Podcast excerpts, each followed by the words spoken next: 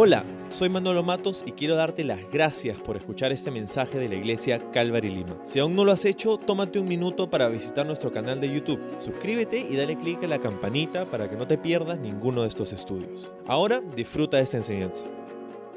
Hey, ¿qué tal? ¿Cómo estás? Quiero darte la bienvenida a esta transmisión de la palabra de Dios un domingo más en línea. Quiero agradecerte por conectarte el día de hoy, desde donde sea que nos acompañes. Bienvenido a este tiempo especial como iglesia en la palabra de Dios. Estamos contentísimos de que estés con nosotros en este tiempo y gracias especiales a nuestro equipo de alabanza que semana tras semana nos da eh, un momento especial en alabanza al Señor con música, un trabajo excelente que están haciendo, un, emoji de aplausos ahí en los comentarios.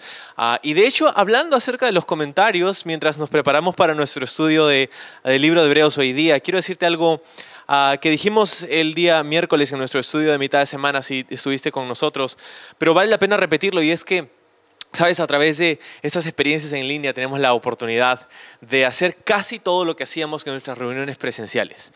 Uh, tenemos tipo alabanza, tenemos la palabra de Dios. Uh, extrañamos muchísimo a nuestro equipo de voluntarios. Si tú has estado en nuestro equipo de voluntarios domingo eh, tras domingo, ¿por qué no nos das un saludo ahí en los comentarios? Nos encantaría saludarte. Extrañamos, nos extrañamos increíblemente en ese tiempo. Estamos orando los unos por los otros.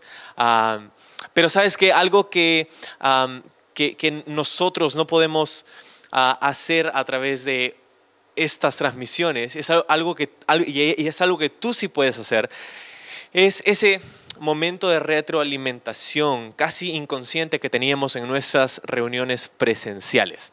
Ah, ¿De qué estoy hablando? Sabes, cuando nosotros entrábamos y estábamos adorando a Dios todos juntos en el mismo edificio, ¿sabes? Hay algo que de repente no nos damos cuenta que estaba ocurriendo, pero, pero ahora, ahora nos damos cuenta y es la, falta que nos hace eh, la presencia unos con otros en la congregación.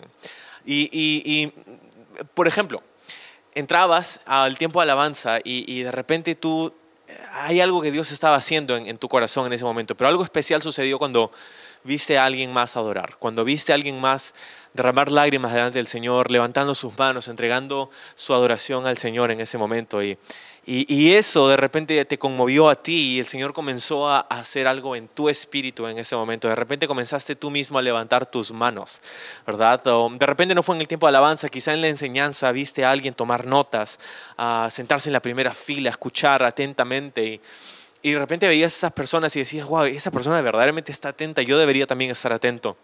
¿Verdad? Y esa retroalimentación inconsciente nos empujaba hacia un momento especial en la palabra del Señor, podíamos escuchar verdaderamente ah, de una manera muy tangible la voz de Dios. Lo mismo puede suceder a través de este tiempo, porque nada en realidad ha cambiado en cuanto a la capacidad de Dios para hablar a nuestros corazones. Pero lo que nosotros podemos hacer en un tiempo como este, un domingo, nos reunimos como iglesia en diferentes partes del mundo, es poder retroalimentarnos. Y, por eso quiero invitarte a que participes en los comentarios. De repente puedes tomar apuntes, puedes soltarlos ahí en los comentarios, ah, puedes saludar, puedes ah, dar tus emojis favoritos, ¿no? Este, manos orando, manos alabando, no sé. Ah, puedes interactuar y puedes ser parte de esta transmisión, incluso en el tiempo de la palabra de Dios. Nos encanta ver sus comentarios, nos encanta ver cómo estás participando, porque eso es algo que nos retroalimenta. Muchas, muchas personas que están mirando esta transmisión ahorita mismo están también mirando tus comentarios. Así que aprovecha eso para poder hacer de ánimo, para poder hacer ese feedback que nos anima a estar pendientes de lo que Dios está diciendo. Así que sin más, quiero contarte que el título de nuestro estudio el día de hoy en el libro de Hebreos capítulo 11 es Futuras bendiciones. Futuras bendiciones. Y vamos a orar. Señor, gracias por ese hermoso tiempo que podemos tener en tu palabra, Señor. Mientras que nos extrañamos Ah, muchísimo. Sabemos que tú sigues teniendo un plan para estos días y tu palabra no se ha, no ha disminuido, Señor, al contrario, ha crecido y tenemos ahora la oportunidad no solamente de compartirla en un solo lugar, pero en cientos de lugares en simultáneo. Y te agradecemos por esa oportunidad.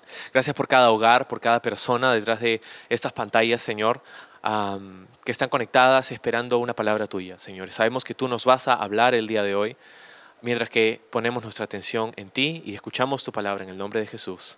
Amén. Amén. Bueno, hemos llegado a el tiempo en la vida de Abraham, en nuestro paso a través del libro de Hebreos. Eh, hemos estado viendo varios ejemplos de la fe, ¿no? Aquí en el capítulo 11. Y el último de los ejemplos ha sido la vida de Abraham. Y eh, lo último que dijimos acerca de Abraham, lo último que vimos la semana pasada es que Abraham estaba allí en el monte Moriah sacrificando a su hijo por la fe, porque Dios había hablado y le había dicho que le entrega a su hijo en sacrificio. Allí en el monte Dios detiene a Abraham, no lo termina sacrificando. Dios provee un sacrificio sustituto para que su hijo pueda volver a la vida. Verdaderamente eh, Isaac había estado muerto en el corazón de Abraham desde que Dios le dio la palabra y fueron exactamente tres días hasta que se pudo, de viaje, hasta que se pudo consumar el sacrificio, desde que Abraham le dice que ah, ofrezca a Isaac hasta que regresaron del monte, tres días. Entonces, este ejemplo, el pináculo de la experiencia de Abraham con el Señor, era un ejemplo de fe, donde Abraham estaba entregando lo más precioso al Señor a través de la fe. Y Dios es fiel con Abraham, bendice a Isaac y regresan ambos. y, ese es el ejemplo que vemos en Abraham a través de los versículos del libro de el capítulo 11 del libro de Hebreos. Ahora, en, el, en este siguiente versículo, en el versículo 20 es donde vamos a empezar ahora, sigue con otros ejemplos. De hecho, la descendencia de Abraham, si lees conmigo el verso 20 de Hebreos 11, dice, fue por la fe, como empiezan varios de los ejemplos anteriores, que Isaac prometió a sus hijos, Jacob y Esaú, bendiciones para el futuro. Fue por la fe que Jacob, cuando ya era anciano, ahora hablando de Jacob, y estaba por morir, bendijo a cada uno de los hijos de José y se inclinó para adorar apoyado en su vara. Fue por la fe que José, pues cuando iba a morir, declaró con confianza que el pueblo de Israel saldría de Egipto. Incluso cuando, incluso dice, les mandó que se llevaran sus huesos cuando ellos salieran. Entonces aquí tenemos estos tres ejemplos de los cuales vamos a ver solo uno ahora. Ah, vemos a Isaac, luego vemos a Jacob y luego vemos a José la descendencia de Abraham. Estos tres patriarcas del judaísmo después de Abraham, los hijos de Abraham son presentados en un contexto específico. Sí, porque no se nos dice mucho acerca de sus vidas, pero los tres son presentados en el mismo contexto. ¿Y cuál es ese contexto? Es que están en el borde de la tierra prometida. Están mirando los tres en sus diferentes generaciones a las promesas que Dios había dado a su padre Abraham acerca de la tierra y la bendición, el lugar donde Dios quería llevarlos, ¿verdad? Los tres están mirando las promesas de Dios, creyendo que Dios va a ser fiel de dárselas. Eh, sin embargo, a través de sus vidas nos damos cuenta de que ellos no vieron esta tierra prometida todavía. Miraban hacia el futuro, a la consumación de las promesas de Dios acerca de un lugar especial, como nos decía versos anteriores, una patria celestial, una ciudad cuyo arquitecto es Dios. Y ese es el contexto en el que estamos viviendo nosotros en este momento. Nosotros, así como estos patriarcas, tenemos promesas de parte de Dios. Promesas que creemos que vamos a ver con, nuestros propios ojos. No sabemos el tiempo, pero las hemos escuchado, nos las hemos apropiado, son nuestras, unas promesas que Dios nos ha dado a través del Nuevo Testamento. Tenemos ah, las mismas promesas. De hecho, ah, tenemos las promesas incluso de una forma más clara que la tenían estos patriarcas. Y esa es la razón por la que el autor de Hebreos utiliza estos ejemplos para animar a los creyentes que vivían aquí en el primer siglo, estos cristianos judíos que estaban siendo tentados con dejar esta fe en Jesús, esta fe salvadora en Jesús. Estamos en el mismo contexto que estos patriarcas y, me, me encanta poder pasar este tiempo desmenuzando cada uno de estos ejemplos porque tiene muchísimo para nosotros, ¿verdad? Entonces, acerca de eh, Isaac, ¿no? Ah, los, los, tres que son mencionados aquí, estos tres patriarcas, pues profetizaron acerca de estas bendiciones futuras, de cosas que estaban por venir. Y aunque aún estaba lejos, estas promesas aún estaban lejos, ellos creyeron que las promesas de Dios eran tanto para Abraham, su padre, como para ellos. Se apropiaron de estas promesas y creyeron a lo largo de toda su vida y murieron creyendo que verían las promesas de Dios. ¿Y cuántos podemos ah, aferrarnos a esa misma idea de que las promesas de Dios van a hacerse realidad. Tenemos promesas futuras, bendiciones futuras para nosotros. Qué increíble. Ahora, Isaac de los tres es de quien menos sabemos. ¿no? Hay muchos capítulos en el libro de Génesis que nos hablan acerca de Abraham, hay muchos capítulos que nos hablan acerca de Jacob, pero hay pocos capítulos que nos hablan acerca de Isaac. No sabemos mucho acerca de Isaac y curiosamente Isaac vive más años que los dos. Isaac tuvo un tiempo de vida más largo que Abraham y más largo que José, y sin embargo ah, se nos dice menos de él. Y lo que se nos dice es, es muy curioso, ¿verdad? y a lo largo, al final de la vida de Isaac, él, él es sepultado en, el lugar donde fue sepultado su padre y su madre, ¿verdad? Ahí en la cueva de Macpela. Y el día de hoy hay un lugar histórico en este mismo lugar, en Macpela, que es un sitio histórico cerca de la ciudad de Hebrón, que está en el Banco Occidental, ahí en Israel, ah, que se llama la tumba de los patriarcas. Y es la antigua cueva de Macpela, donde se encuentran los sitios conmemorativos para Abraham, para Sara, para Isaac, para Jacob, junto con Lea y con Raquel. Se encuentran estos lugares. Este se cree que es el segundo sitio más santo dentro, de la, eh, dentro del judaísmo, después del templo de Jerusalén. Este lugar donde se encuentran los, estos sitios para recordar a la memoria de Abraham y los patriarcas del judaísmo. Ahora, Isaac, estamos hablando acerca de Isaac. Y se nos dice, vamos a leer otra vez, dice en el verso 20, que Isaac por la fe prometió a sus hijos, Jacob y Esaú, bendiciones para el futuro. Isaac, el hijo de Abraham, el padre de Jacob. Muchos sabemos de Abraham, muchos sabemos de Jacob, pocos sabemos de Isaac. No tenemos muchos detalles de su vida. Sin embargo, en el libro de Gálatas, capítulo 4, verso 28, Pablo dice a los cristianos ahí en la ciudad de Galacia, en, la, en el área de Galacia, y por defecto a nosotros también, dice, ustedes, hablando acerca de la iglesia, amados hermanos, son hijos de la promesa igual que Isaac. Qué increíble. Aquí en Gálatas, Pablo nos dice que nosotros, la iglesia, somos hijos de la promesa igual que Isaac. Hay una conexión entre Isaac y la iglesia de alguna manera, ¿no? Entonces, así es que tú y yo miramos como Isaac miraba la misma promesa, miraba hacia el futuro, miraba en la misma dirección, un futuro por venir, una ciudad, como te decía, cuyo arquitecto es Dios. Ahora, el autor de Hebreos nos muestra a Isaac hacia el final de su vida cuando pronuncia una serie de bendiciones para sus hijos. Y eso suena muy bien, ¿no? Un padre bendiciendo a sus hijos. De hecho, ah, hay una inmensa bendición de la presencia activa de un padre en la vida de sus hijos. De hecho, hay estadísticas que nos muestran que la falta de paternidad, de la presencia del padre, del desenvolvimiento del padre en la vida de los hijos, es el factor, el común denominador de todos los casos de personas, de hombres y mujeres que terminan desviándose, ¿verdad? En alcoholismo, en drogadicción, en pandillaje, cometiendo crímenes.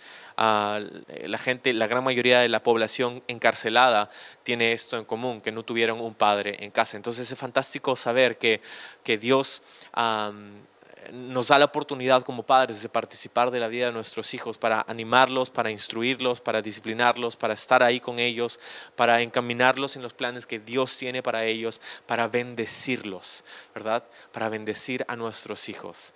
Y este no es el punto de este pasaje, pero eh, quiero tomar solo un segundo para a decirte, si tú eres papá o mamá, tienes un poder increíble sobre la vida de tus hijos, tienes una influencia increíble sobre la vida de tus hijos. Utiliza esta influencia, utiliza esta, eh, este espacio que, tienes, que es, es limitado y no va a ser por siempre, especialmente si tus hijos son pequeños. Tú sabes que esa influencia no va a durar para siempre. Yo quiero aferrarme con todo mi corazón a ese momento, eh, a este momento en el que nos encontramos con nuestros hijos, donde tenemos la oportunidad de bendecirlos, instruirlos, disciplinarlos, mostrarles quién es Dios a través de nuestra vida, a través de nuestras palabras, a través de nuestras oraciones.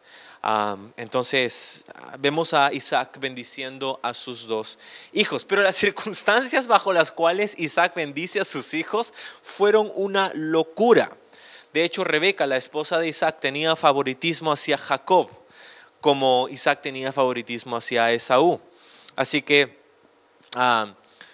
Rebeca engaña a su ciego esposo Isaac para que bendiga a su hijo favorito y Jacob engaña a su hermano Esaú para recibir la herencia que le correspondía a él. ¿Verdad? Una serie de circunstancias descabelladas. Ah, pero vamos a pensar un poco en ese tiempo en la vida de Isaac. Vamos a hacer una breve recapitulación de la vida de Isaac, ah, narrada en el libro de Génesis. Isaac, como sabemos, tuvo un nacimiento sobrenatural. Fue concebido por sus padres a su anciana edad. Abraham tenía algo de 100 años. Sara tenía algo de 90 años, entonces su matriz pues estaba, ya habían pasado el tiempo del alumbramiento, como nos dice el libro de Génesis. Sin embargo, Dios trae vida a algo que estaba muerto. Hay algo milagroso acerca de la concepción y el nacimiento acerca de, Isaac, ¿verdad? Dios ha intervenido en eso. entonces, Isaac nació y fue criado, obviamente, por sus padres, pero también por Agar, que era la sierva de, de Sara. ¿sí? Y sin duda, Agar ha tenido sus propias experiencias con el Señor. Ah, Ismael, el hijo de Agar y Abraham, el medio hermano de Isaac, Isaac e Ismael crecieron juntos, Ismael siendo mayor que Isaac por 14 años. cuando, Isaac es destetado, más o menos alrededor de los cuatro años en esa cultura, Abraham y Sara hacen una gran fiesta para celebrar este hecho y no sé por qué esta tradición se nos ha perdido a través de los años. Destetar a un hijo, deberíamos celebrarlo. Ah, gloria a Dios que hemos destetado a nuestros hijos. ¿No? Una gran, deberíamos hacer una fiesta. pero especialmente para la mamá, ¿no? Eh, eh, entonces, en esta celebración, Sara observa que Ismael estaba tratando ah, mal a Isaac. ¿no? Y no hay nada más temeroso, no hay nada más que, da, más, miedo que una madre viendo a sus hijos siendo ah, pues faltados el respeto. ¿no? entonces, Sara le dice a su esposo Abraham que ya está hasta aquí, que ya no puede más y que tiene que enviar a Agar y a su hijo lejos antes de que yo haga algo. Le dice a Sara a Abraham, ¿no? no podía seguir ah, soportando que Ismael le haga bullying a Isaac.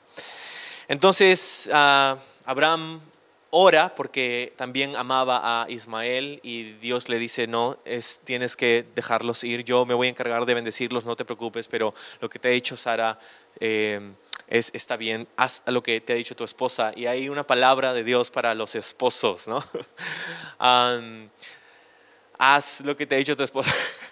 no, estoy, estoy bromeando, pero, pero definitivamente podemos tener una intimidad con el Señor y con nuestras esposas. Mi esposa muchas veces ah, es mucho más perspicaz con respecto a la dirección de Dios y la palabra de Dios. Y estaba hablando esta semana con un amigo que es pastor y hablábamos un poco acerca de nuestros matrimonios y decíamos, nosotros eh, le damos gracias a Dios por la forma en cómo Dios ha hecho a nuestras esposas, ¿verdad? De, ah, de poder pensar en, en, muchas cosas y que nada se le escapa y a mí se me escapa todo. Así que ah, estamos agradecidos por nuestras esposas. Dios le dice a Abraham, escucha a tu esposa y ya haz lo que, lo que te está diciendo porque al día siguiente te, tienes que, te, vas a despertar a su lado, ¿verdad? Este, entonces una palabra para los matrimonios ahí. Pero bueno, entonces...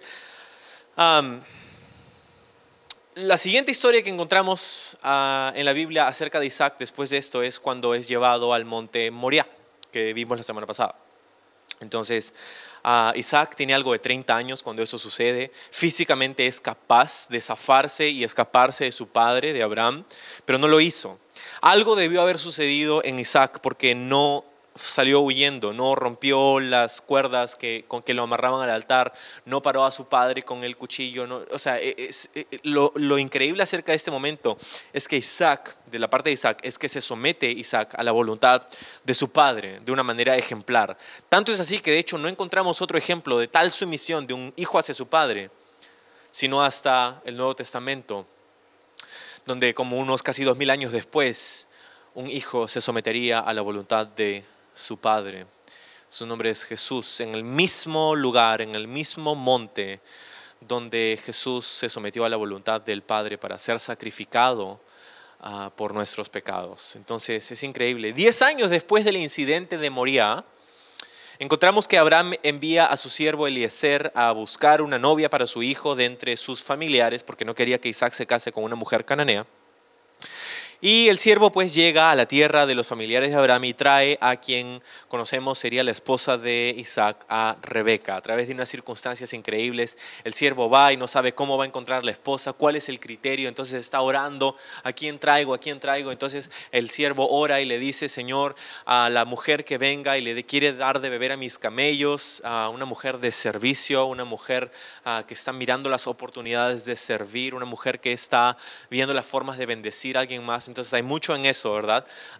acerca de aquellos solteros, ¿verdad? Que están buscando con quién casarse. Ah, más que la apariencia externa es el carácter interno, ¿verdad? Porque la belleza es pasajera, más es el carácter, es el corazón, es ello que, va a permanecer y va a poder ah, construir junto contigo tu vida y tu matrimonio, o al contrario, va a destruirlo, ¿verdad? Entonces, viene el siervo y trae a Rebeca y Rebeca decide ir con Eleazar y va a casarse con Isaac, ¿verdad? Llegan entonces y, entonces encontramos aquí pues que después de su sacrificio, el, de, el casi sacrificio de Isaac sobre el monte Moria, la próxima vez que vemos a Isaac en la Biblia eh, es cuando Eliezer, el siervo de Abraham, trae a su novia a él.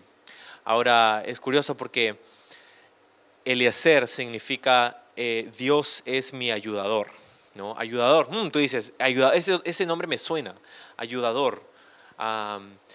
y, ciertamente, ¿verdad? Es una imagen muy sugestiva. Pues ah, encontramos a Isaac siendo sacrificado sobre el mismo monte en el que sería sacrificado Jesús dos mil años después. Y la próxima vez que le vemos a Isaac, le vemos recibiendo a su esposa que es traída por el ayudador. ¿Verdad? Qué imagen tan curiosa. No vamos a entrar en eso ahorita, pero ya sabes de lo que estoy hablando. Entonces, Isaac y Rebeca, ah, tanto como Abraham y Sara, no podían concebir. Y qué tristeza, ¿verdad? Pero a diferencia de su padre, Isaac simplemente rogó al Señor para que su esposa pudiera tener hijos. Él no intentó ah, otros métodos carnales para hacer cumplir sus deseos, ¿verdad? Confiaron en el Señor, oraron y Dios abrió la matriz de Rebeca que quedó embarazada con mellizos, ¿verdad? Con mellizos. Entonces, sin embargo, este embarazo fue tan complicado que Rebeca oró al Señor y le dijo, Señor, ¿por qué me pasa esto? ¿Por qué este embarazo es tan complicado? ¿No? Y seguramente Ah, hay alguna mamá aquí que ha pasado por algo así, Señor, ¿qué está ocurriendo con este embarazo? Y Dios de hecho le responde. Y le responde a Rebeca diciéndole, ¿sabes qué? Lo que pasa es que los hijos que llevas en tu vientre van a llegar a ser dos naciones. Mm, sí, ese podría ser el problema, ¿no?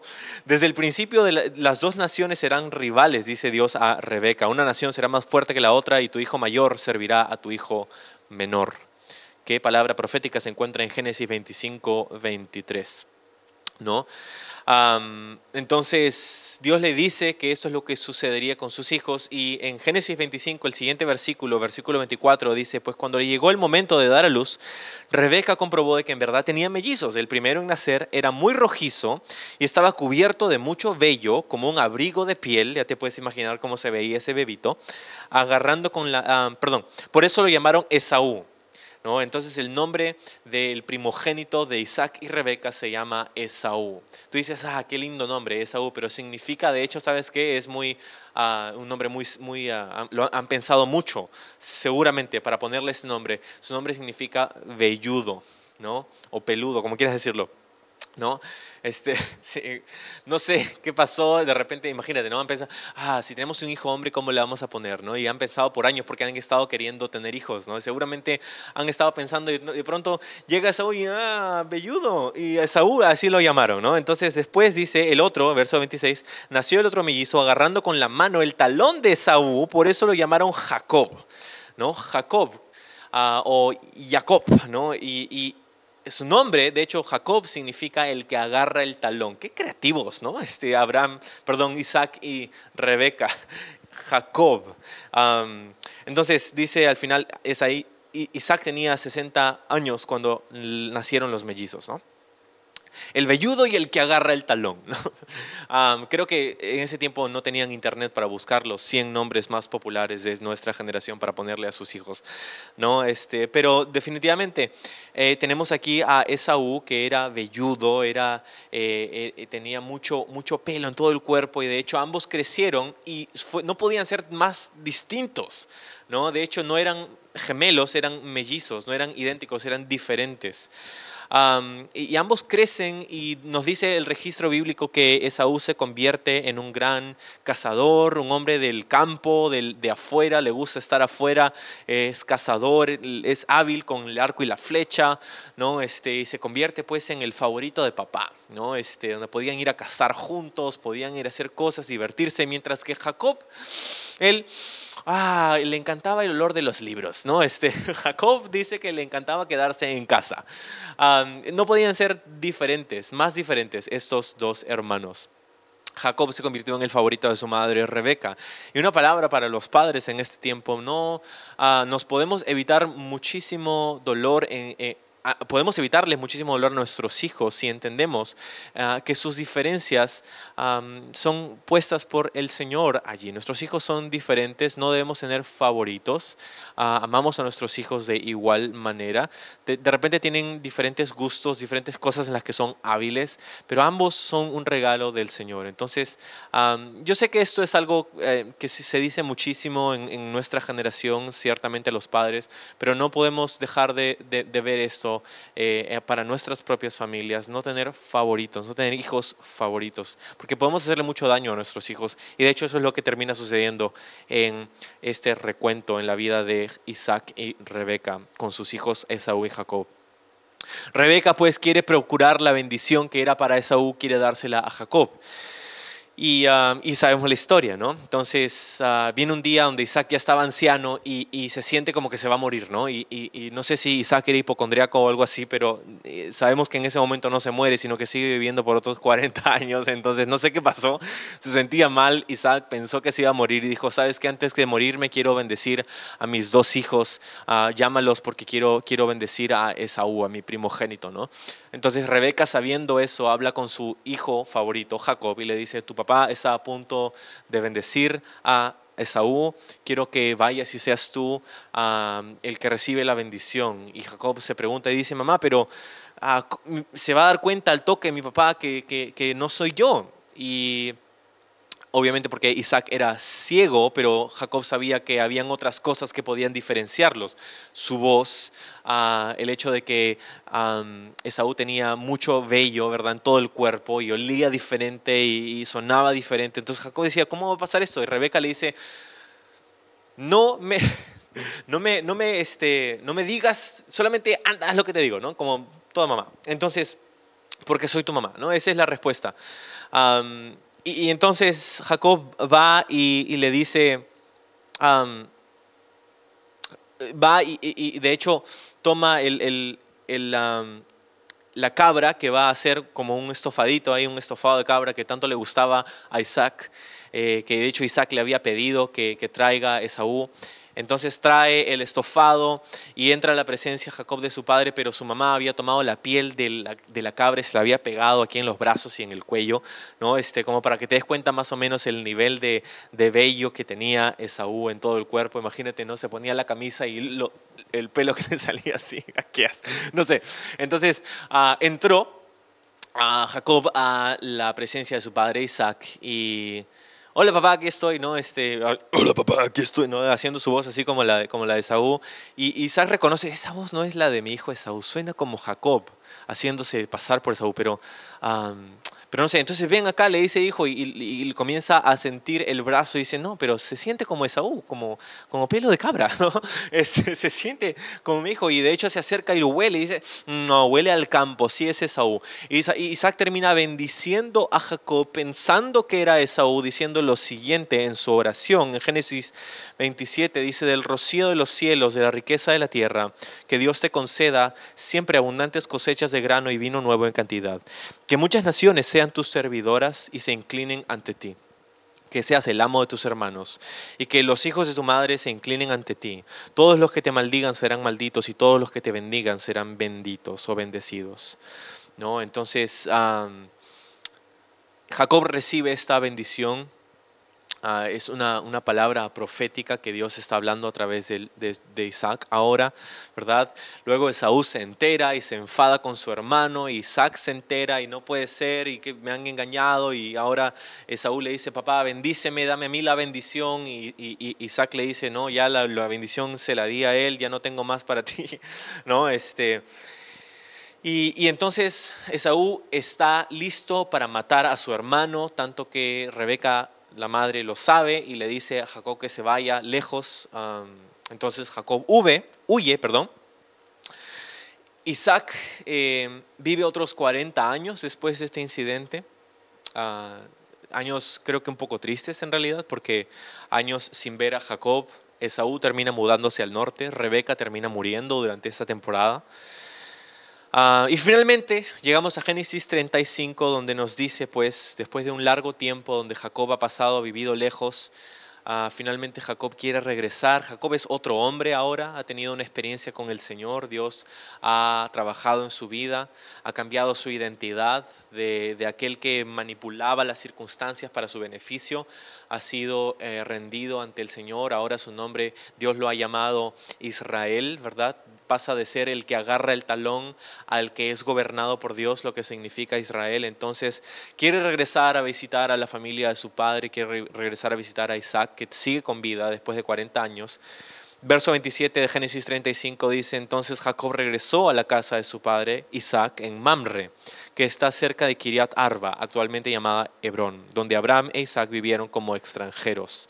Isaac vivió 180 años, después dio su último suspiro y murió en buena vejez, y se reunió con sus antepasados al morir, y lo enterraron sus hijos Esaú y Jacob. Esaú y Jacob, dicho sea de paso, ante este, a este momento ya habían hecho las paces y este es el último momento en el que encontramos a Isaac, ¿verdad? Isaac eh, termina sus días en el lugar en el que había comprado su padre una tierra para enterrar a, su esposa Sara, ¿verdad? Ahí cerca de Hebrón, ahí está en Mamre. Mamre de hecho significa fuerza y, Hebrón, la ciudad que se encuentra eh, allí, o como se llamaba después de ellos, se llama eh, Hebrón, se, significa comunión. Entonces, qué curioso, ¿no? Que Isaac pase el resto de sus días eh, en el lugar que se llama fuerza y comunión. No sabemos mucho acerca de Isaac, como te digo, pero, pero esto que sabemos es que era un hombre, un hombre de Dios, un hombre recto, un hombre que confió en las promesas de Dios.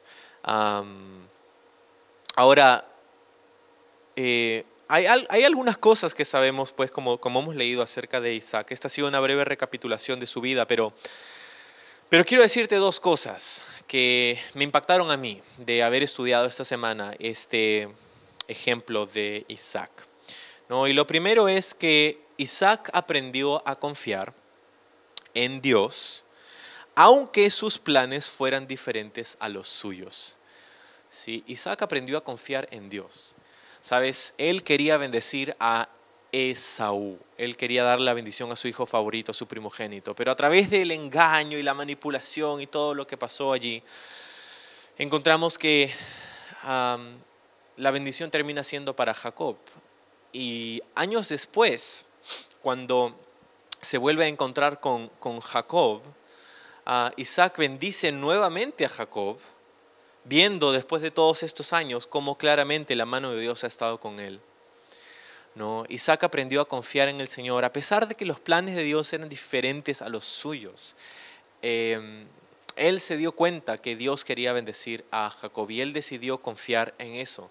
Yo quería bendecir a mi hijo Esaú, pero Dios obviamente tenía otros planes y yo voy a, voy, a, voy a estar de acuerdo con eso. Y hay una palabra para nosotros en este tiempo, porque no sé cómo empezaste este año, pero estoy seguro que tú tenías planes diferentes para el 2020. Ah, estoy seguro que todos nosotros teníamos planes diferentes para el 2020. Teníamos resoluciones, viajes, eventos, cosas que queríamos hacer, sueños, metas que queríamos lograr y alcanzar y de pronto llegó el mes de marzo. Y todo lo que conocíamos cambió. Ahora, esto no ha pasado desapercibido por el Señor. Dios tiene un plan para esta temporada, para tu vida y para tu familia también.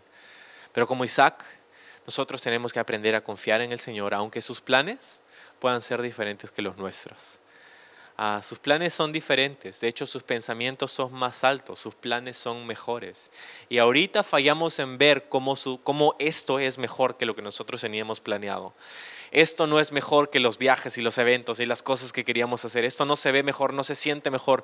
Pero sabes, mira lo que dice 2 de Corintios capítulo 4, Pablo dice, es por esto que nunca nos damos por vencidos, aunque nuestro cuerpo está muriéndose, nuestro espíritu va renovándose cada día pues nuestras dificultades actuales son pequeñas y no durarán mucho tiempo. ¿Cuántos dicen amén en los comentarios? Sin embargo, nos producen estas dificultades una gloria que durará para siempre y es de mucho más peso que las dificultades.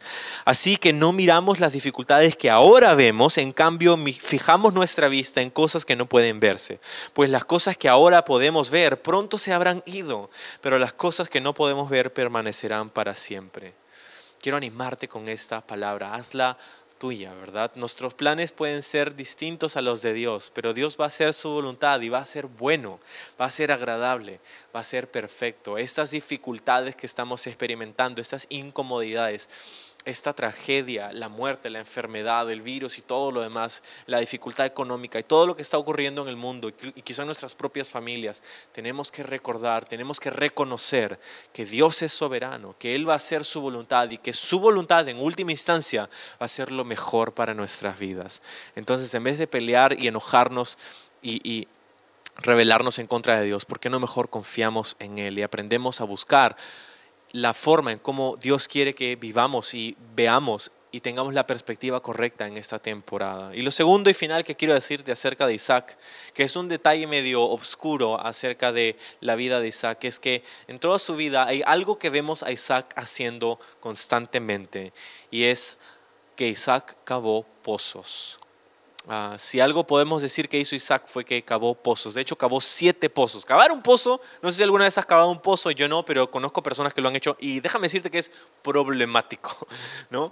Eh, cavar un pozo no es fácil, pero es allí de donde viene el agua que calma nuestra sed, agua potable, que era una de las únicas fuentes de agua potable en esos días, ¿verdad? Para extraer aquello que puede calmar nuestra sed. Isaac cavó pozos a lo largo de toda su vida. Construyó algunos altares, pero construyó muchos pozos. Especialmente quiero leerte un versículo donde se encontraba Isaac, dice en Génesis 26, 18, dice, también reabrió los pozos que su padre Abraham había cavado, porque los filisteos los habían tapado después de su muerte, y les puso nuevamente los nombres que Abraham le había, le había dado.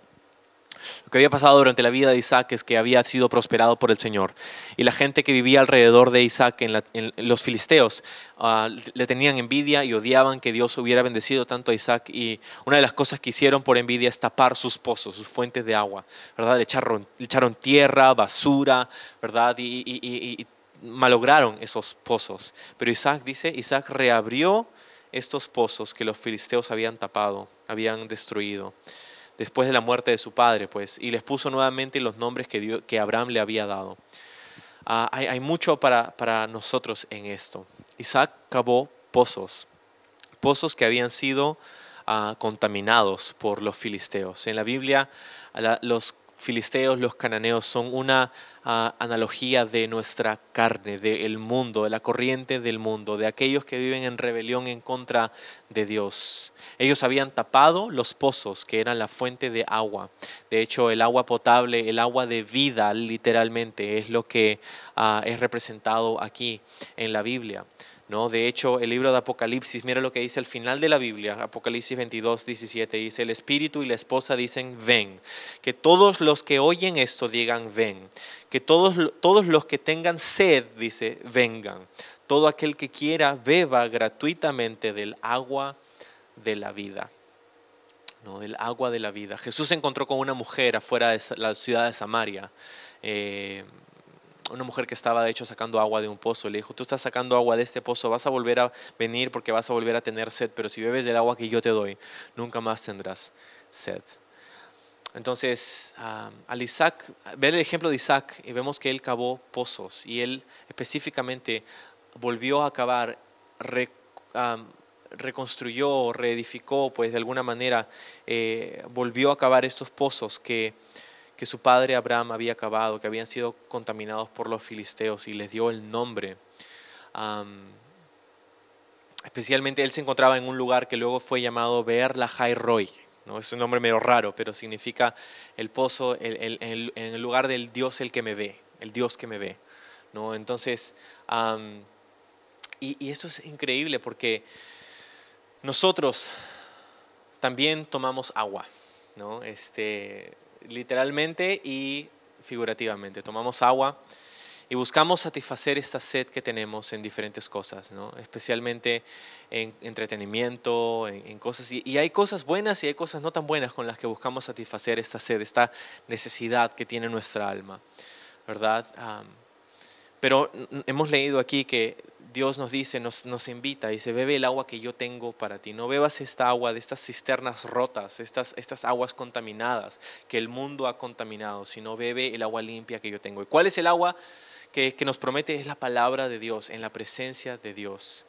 Entonces, no sé cómo estás, no sé si de repente has dejado que tus pozos sean contaminados por los filisteos, pero como Isaac, nosotros podemos seguir su ejemplo y volver a cavar esos pozos. No, sé cuándo fue la última vez que tuviste un tiempo con el Señor a solas, un tiempo devocional en la palabra de Dios, pero puedes tú volver a cavar esos pozos y darle el nombre que le dio a Abraham, ¿no? Este, no le cambió los nombres, le dio el mismo nombre, regresó a la fuente, regresó a lo que Dios había establecido en el pasado. Y lo mismo nosotros podemos hacer mientras que regresamos a la palabra de Dios, regresamos a tener esa comunión con Él para poder tener esta agua que calma nuestra sed.